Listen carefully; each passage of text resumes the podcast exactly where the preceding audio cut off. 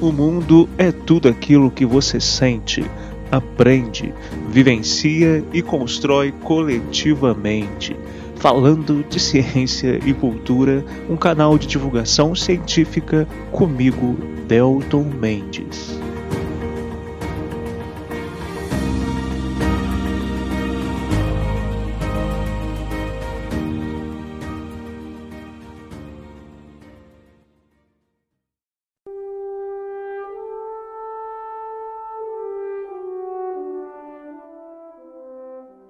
Muito bem, meus amigos e amigas, estamos aqui para mais um episódio do Falando de Ciência e Cultura. Eu sou o Delton Mendes, a voz de besouro que conversa com vocês todas as sextas-feiras e este é o episódio 70. Chegamos já a, em cerca de um ano e meio ao episódio de número 70.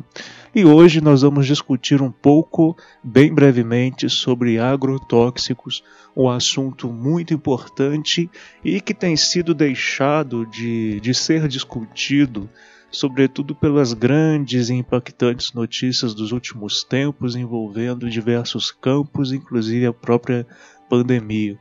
Eu, eu acho que a gente acabou deixando de lado bastante esse assunto, que é um assunto extremamente relevante, sobretudo porque o Brasil é um dos países, se não uma, o país no mundo que mais tem agrotóxicos aprovados em, em uso praticamente toda a população brasileira consome diariamente algum nível de agrotóxico. Agrotóxicos, por serem produtos químicos, eles acabam sendo sintetizados pelos organismos dos seres vivos, e quando eu falo seres vivos é importante lembrar que plantas, bactérias também são seres vivos, né, gente?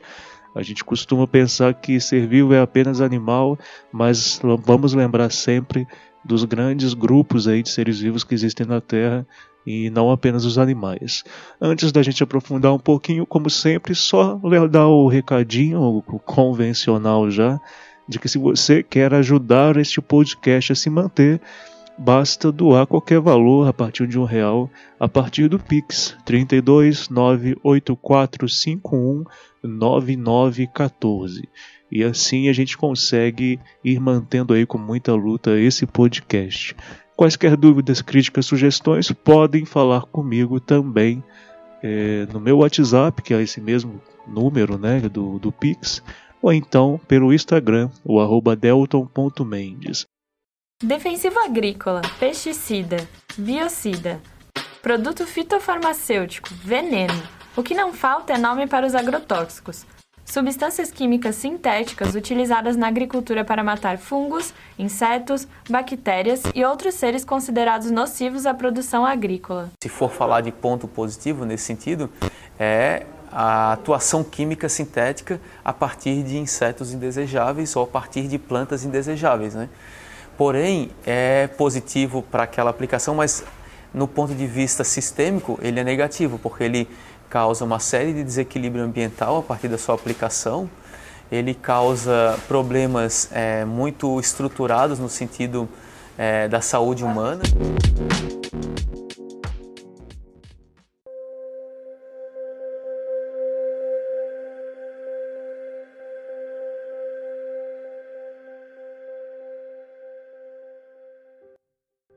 Só para vocês terem ideia, né, o governo Bolsonaro em 2020 aprovou nada mais nada menos que 493 produtos que podemos chamar de agrotóxico. É, apenas entre os anos de 2019 e 2020 nós tivemos a liberação de mais de mil agrotóxicos, sendo grande parte desses proibidos, por exemplo, na Europa, na Ásia em outros países aí do, do mundo. Ou seja, o Brasil aprova e utiliza pesticidas que literalmente não são, já já não são mais aprovados em diversos é, países pelo mundo. E isso mostra muito de um panorama que eu acho que é fundamental a gente entender. Primeiro panorama, né? O país, o Brasil é um país de vertente muito agrícola, né? Nós temos muitos muitas condições favoráveis à agricultura.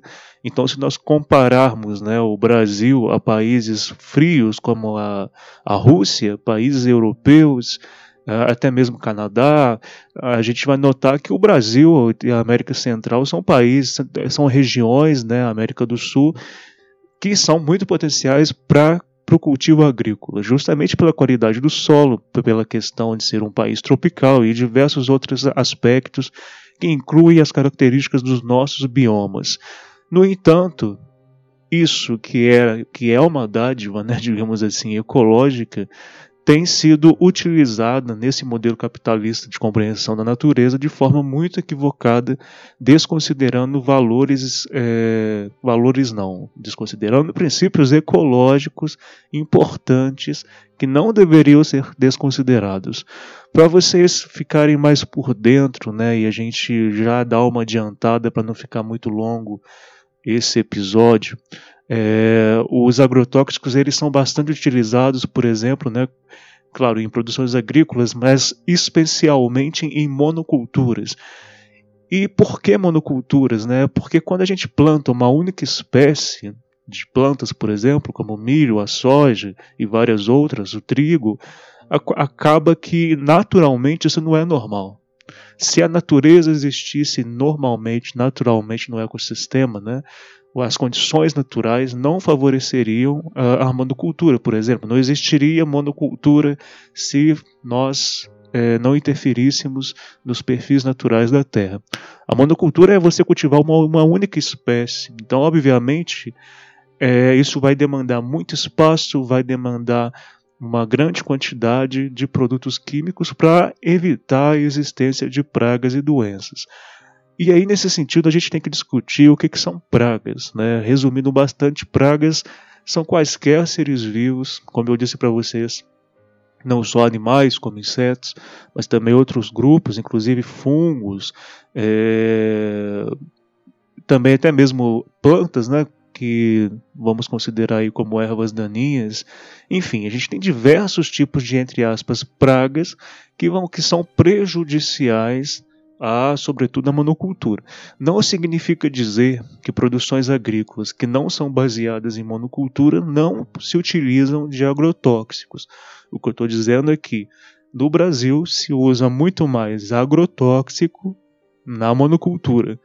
E a monocultura ela vai ter um processo aí de muita arrecadação de renda, né? É um mercado que dá muito dinheiro e também gasta dinheiro.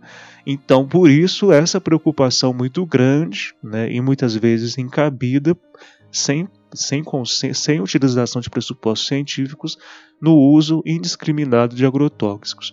Existem diferentes tipos de agrotóxicos, né? Que também são considerados aí por muita gente, a galera que estiver ouvindo esse episódio, que, que nasceu ali nos anos 50, anos 40, anos 60, sabe que são muito mais conhecidos como pesticidas, né? Então, nós temos diferentes classificações de agrotóxicos. Nós temos os inseticidas, que vão combater é, insetos. O que eu conheço nesse caso é o Aldrin, mas é claro que existem vários outros. É, existem os fungicidas que vão combater fungos.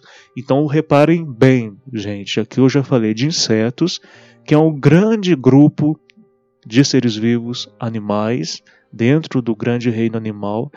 É, agora eu falei de fungos, ou seja, fungos não são animais, é outro grupo de ser vivo. E notem que os, então a gente já tem os inseticidas, os fungicidas, também vamos ter os herbicidas, esses herbicidas, sobretudo para ervas, entre aspas, daninhas, ou seja, plantas que vão prejudicar né, o cultivo, vão prejudicar a prática agrícola. Temos os desfoliantes, que são aqueles que vão tentar combater aquelas é, folhinhas e processos indesejados nas plantas que são cultivadas, e temos também os fumigantes, que vão combater bactérias, e aí mais uma vez voltando. Eu falei de fungos, um grupo, um, um animais, falei de fungos, um outro reino de ser vivo, falei de plantas, um outro reino, e agora falei de bactérias. E, e é importante, gente, aqui é, já deixar claro uma coisa. Notem que a gente falando de inseto, fungo, planta, bactéria e de solo, nós estamos é preciso, é muito importante lembrar que a natureza em si, né, e quando eu falo natureza, eu estou falando daquilo que é natural, aquilo que se nós não interferíssemos existiria de alguma maneira.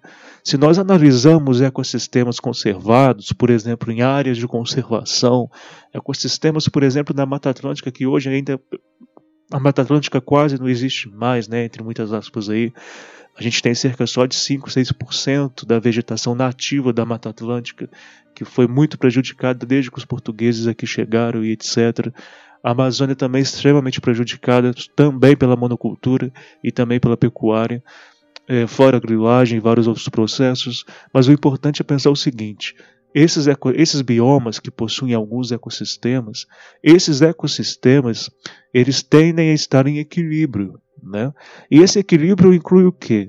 Inclui a existência de insetos, inclui a existência de fungos, inclui a existência de bactérias e inclui a existência de plantas que em desequilíbrio acabam se tornando ervas daninhas, ou seja, como eu também já disse em outros episódios, o nosso próprio corpo possui fungos, o nosso próprio corpo possui bactérias.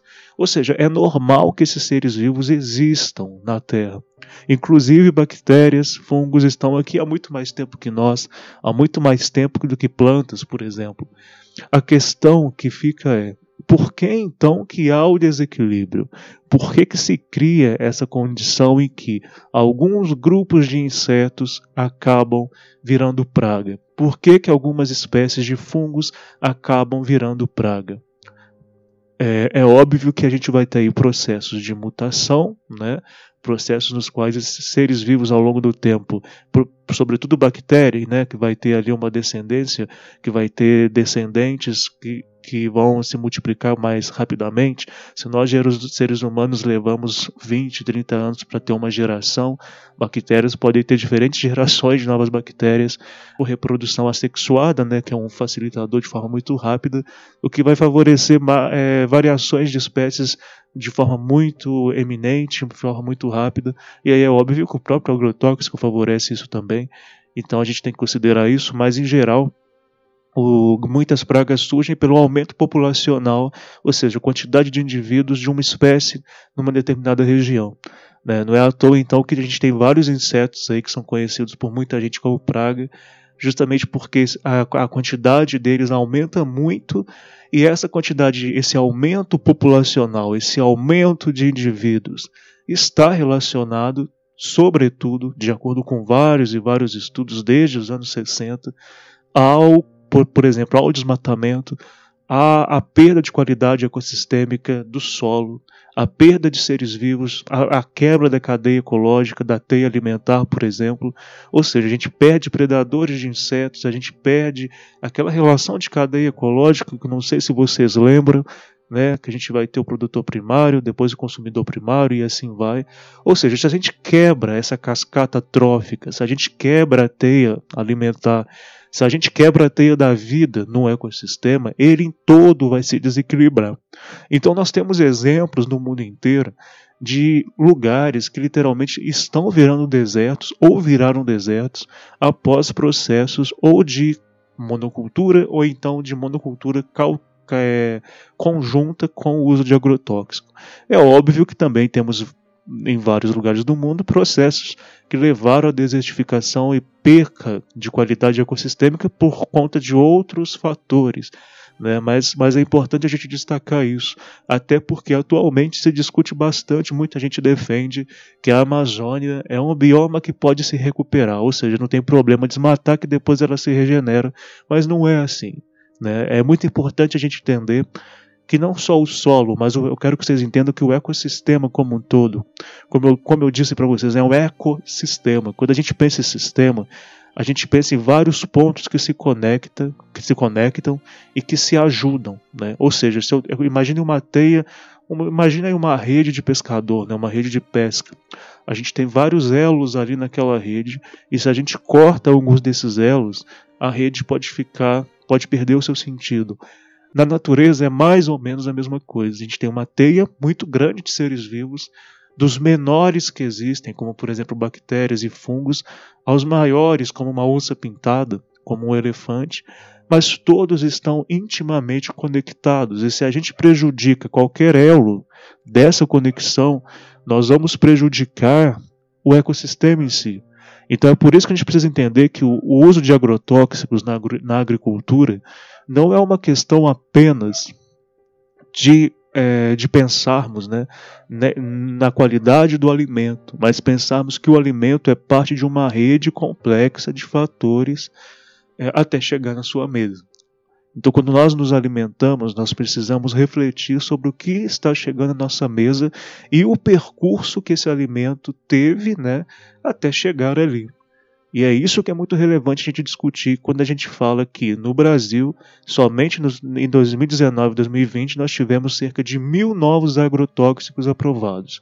É preciso, esses agrotóxicos são fundamentais. E outra discussão importante, a gente precisa estar aberto a discutir, obviamente. Eu não estou aqui para dizer que nós não vamos usar mais nenhum tipo de agrotóxico, ou então que não precisamos usar nenhum tipo de agrotóxico. Eu nem tenho estudo para isso, né? eu não sou especialista em agrotóxicos, é, mas eu tenho muitos conhecidos que trabalham em diversos setores e eu estudo bastante artigo científico para poder dizer que pelo menos 70% desses agrotóxicos que nós usamos hoje e que está no alimento que você consome, inclusive, 70% deles não seriam necessários se utilizássemos processos é, cientificamente é, calcados de organização ecossistêmica, de cultivo sensato, cultivo não baseado nesse modelo capitalista louco que vivemos no mundo atual, em que produzir, produzir, produzir aumentar o PIB é o que mais importa, e a natureza, os ecossistemas e os biomas são cada vez mais esgotados. Esse modelo não bate mais e a gente precisa entender isso o mais urgente possível. O Brasil consome cerca de 20% de todo o agrotóxico comercializado no mundo. Além disso, mais de metade do volume de agrotóxicos comercializados no país é destinado às plantações de soja, que ocupam mais de 30 milhões de hectares do solo brasileiro.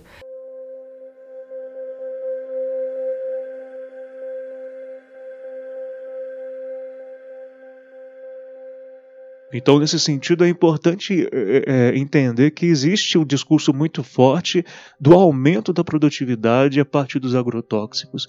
Teve um tempo que eu trabalhei bastante é, com pequenos produtores rurais, com educação ambiental, e a gente vê ah, como que esse discurso da produtividade a partir do agrotóxico é forte. Né? Eu tenho amigos que trabalham com agroecologia que, que mostram resultados muito positivos é, a partir de processos agroecológicos sem o uso de agrotóxico.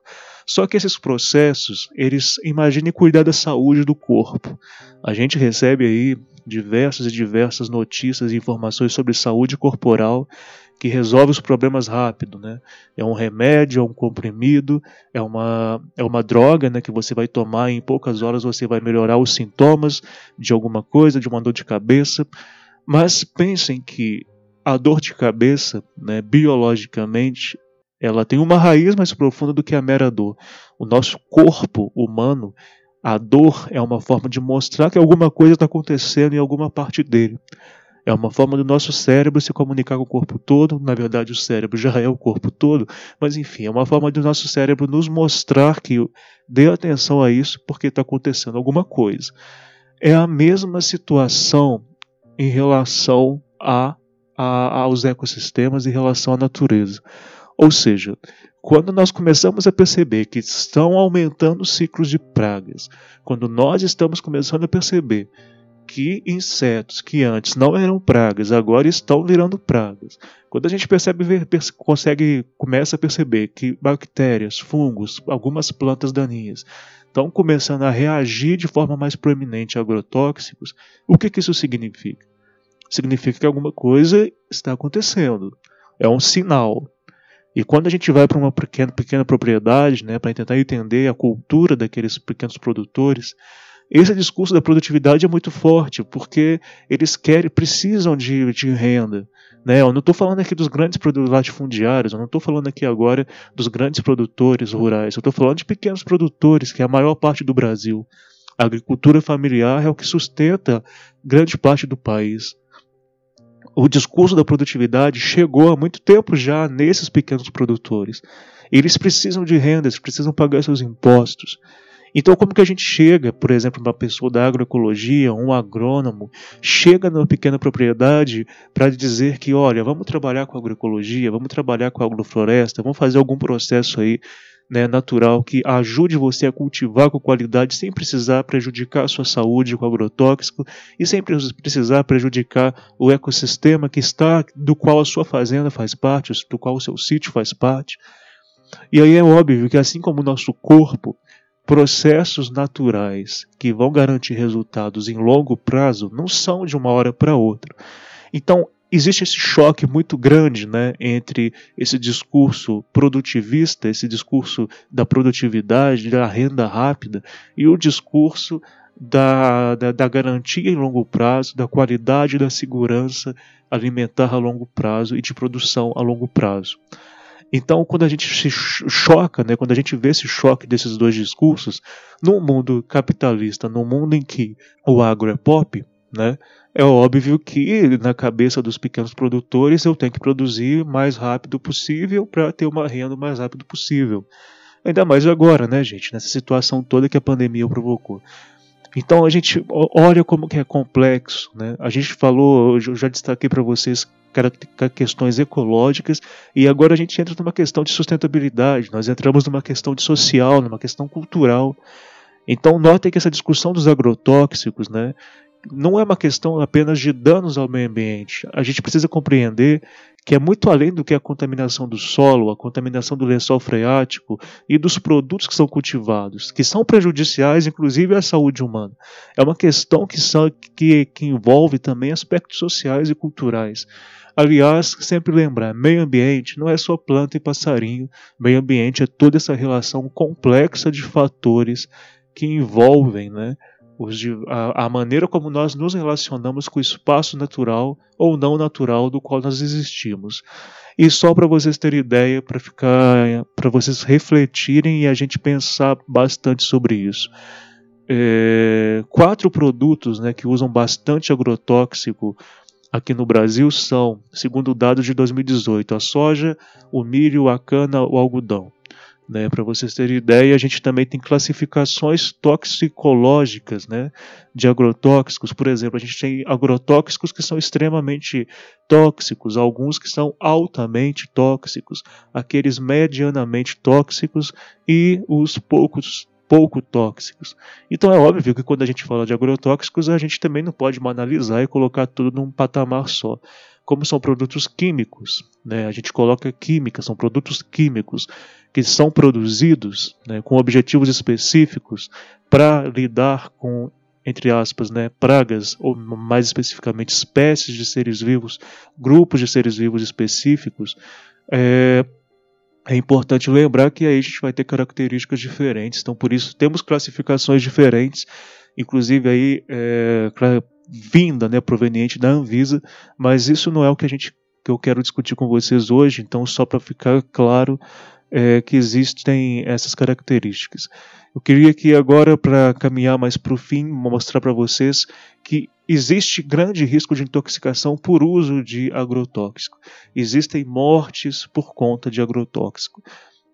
É possível, já ainda carece de estudos, né? É, imaginem, obviamente, que se existe uma indústria dos agrotóxicos forte no mundo, obviamente vai existir também uma, um, uma busca contrária, né, um lado contrário a pesquisas que busquem comprovar que os processos de uso de agrotóxicos, que os agrotóxicos podem provocar muitos cânceres, por exemplo, mas já não são poucos os estudos que mostram a alta letalidade de agrotóxicos, inclusive na, na geração de processos cancerígenos. Né? E olha aqui para vocês verem é, a lista com os alimentos com maior risco de potencial né, por, por terem muito uso de agrotóxico. A laranja é um produto que possui bastante agrotóxico, precisamos ficar muito atentos. O abacaxi, a couve, a uva. É, e, e, grande parte desse problema é, vem de irregularidade na hora do uso do agrotóxico. E olha que eu não estou nem falando do problema que o agrotóxico provoca em quem aplica de, sem utilizar EPI, sem utilizar equipamentos de proteção, sem utilizar os procedimentos corretos. Né? São várias as regiões do Brasil que você pode comprar agrotóxico facilmente, sem ter nenhuma orientação pelo vendedor e muitas vezes nem mesmo pelo fabricante do agrotóxico. Né? Eu, eu já vi locais que vendem o agrotóxicos, por exemplo, em potes que não são do próprio agrotóxico. Né? Eles vão dividindo em potezinhos e vão vendendo separado. Então aí, quando você compra isso, você não tem a, as indicações do, do fabricante. Né? um outro problema. Né?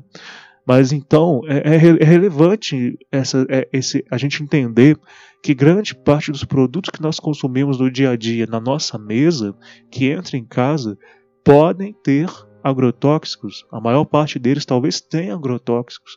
E importante também, gente, agrotóxicos não saem do alimento com facilidade. Alguns estudos mostram que sequer tem como sair. Então, tudo que a gente faz é tentar minimizar os efeitos da, do agrotóxico dentro daquele, digamos, corpo. Né? Por exemplo, o pimentão, que também é um produto que tem muito agrotóxico muitas vezes, quando a gente lava direitinho, lava corretamente, mesmo assim não vai sair totalmente se ele tiver com bastante agrotóxico. Então é muito complicado porque a gente vai ter aí é, a necessidade do consumo de produtos é, vegetais, por exemplo, de produtos que utilizam agrotóxico, que, que precisam estar na nossa alimentação, e por outro lado a gente fica nessa entre a cruz e a espada, como que a gente faz para comprar um alimento que não tenha agrotóxico, ou então que tenha pouco, pouca possibilidade de ter agrotóxico? Um caminho é buscar, né, obviamente, produtos, né, alimentos de origem orgânica. Né? E o que, que seria um produto de origem orgânica? São alimentos né, que, tem, que são cultivados que sem utilizar defensivos agrícolas. Então, mas mesmo assim é importante, né, mesmo sendo orgânico, que se lave corretamente, etc., esses produtos. Remover as cascas é importante. Né? Agora, também uma outra coisa relevante é lembrar que os agrotóxicos vão para o solo. E lembrem-se sempre do que eu disse para vocês: o ecossistema é um sistema. Se o agrotóxico vai para o solo, né, então, por exemplo, você é uma pessoa que vai comprar um sítio e que quer produzir organicamente. Mas aquele sítio, aquela região é, há décadas trabalha com muitos agrotóxicos. Então, por mais que você não use o produto no seu, na, na, sua produção, talvez ainda exista resquício desses agrotóxicos no solo. Porque, como disse para você, são produtos químicos, e produtos químicos dificilmente podem ser retirados com facilidade do ecossistema ou do, do sistema biológico do corpo de um ser vivo. Então é preciso fazer o teste do solo, é preciso fazer uma análise da água, da qualidade de água, então, olha a complexidade né, de fatores que a gente precisa refletir. Não adianta apenas também a gente dizer que vai produzir num sítio com produtos de origem orgânica. Né? É óbvio que só de não jogar agrotóxico nesses produtos já é um favorecedor, já é maravilhoso. Mas notem que se a gente produz em cima de um solo que ainda pro, pro, possui algum tipo de agrotóxico, a gente esses organismos que a gente vai produzir, por exemplo, a couve que a gente vai plantar, o pimentão que a gente vai plantar, o tomate que a gente vai plantar, talvez vão absorver esse agrotóxico que está no subsolo, que está no solo, que está no lençol freático. Lembrando ainda que as bactérias são fundamentais né, no solo, nessa relação simbiótica mesmo com as plantas, para que as plantas cresçam. É um processo biológico muito bonito, inclusive, que mostra mais uma vez essa teia alimentar importante que não dá também para aprofundar agora nesse episódio, mas notem que um solo com agrotóxico, é, com resquícios de agrotóxico, pode também se dificultar a produção, né? pode dificultar a existência de plantas ali depois. É, e aí, mais uma vez, lembrar dos casos que eu disse para vocês de literalmente desertificação. Então, gente, para terminar, eu acho que é muito relevante a gente refletir bastante sobre essa questão dos agrotóxicos, eu estudo bastante questões climáticas, de mudanças climáticas, e o país, né, o nosso, o Brasil, é, sendo um país tropical, é, nos próximos anos existe uma grande tendência de nós termos uma elevação de temperatura, nós temos uma intensificação de uma variação, na verdade, né, de temperatura, inclusive com chuvas irregulares, é, irregularidades né, climáticas. E sempre importante lembrar que essas irregularidades, esses processos provocados por mudanças climáticas, tendem a alavancar os desequilíbrios ecossistêmicos e fatalmente alavancar o desequilíbrio de espécies de insetos, a extinção de algumas espécies, mas o favorecimento para que algumas cresçam exponencialmente, inclusive algumas que hoje já são consideradas pragas, que prejudicam o cultivo. Então vejam que a questão de agrotóxicos tende a se tornar uma discussão ainda mais constante, porque essa defesa de que precisamos de agrotóxico em excesso e a, larga escala vai aumentar.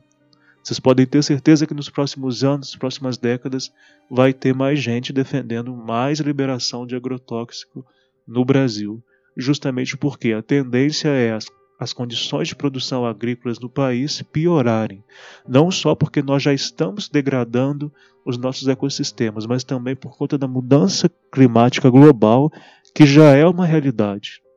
Tá? Então é muito importante a gente refletir sobre tudo isso, levar essa pauta para as nossas casas, discutirmos com os pais, com as nossas pessoas queridas, com irmãos, com namorado, namorada, amigos, e sempre refletir sobre o que nós estamos nos alimentando, sobre o que nós colocamos na mesa, é, de onde vem o alimento que nós ingerimos.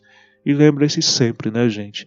À medida que a humanidade foi evoluindo aí socialmente, começamos a habitar em cidades, nós fomos nos distanciando da, do cultivar próprio para alimentação, né?